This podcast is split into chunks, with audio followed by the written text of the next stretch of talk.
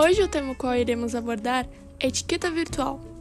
A etiqueta virtual nada mais é do que a educação a qual usamos em um grupo de WhatsApp, como por exemplo, no modo de falar com alguém ou de se comportar. Usamos tal modo de falar para assim demonstrar uma educação e respeito maior pelo próximo, assim como a etiqueta normal, a qual usamos e já ouvimos falar tantas vezes no nosso dia a dia, ou até naqueles filmes de princesa. Com o uso da etiqueta virtual, você se torna alguém melhor de se conversar. Então por que não praticar? É sempre bom o uso de respeito e nada difícil de executar.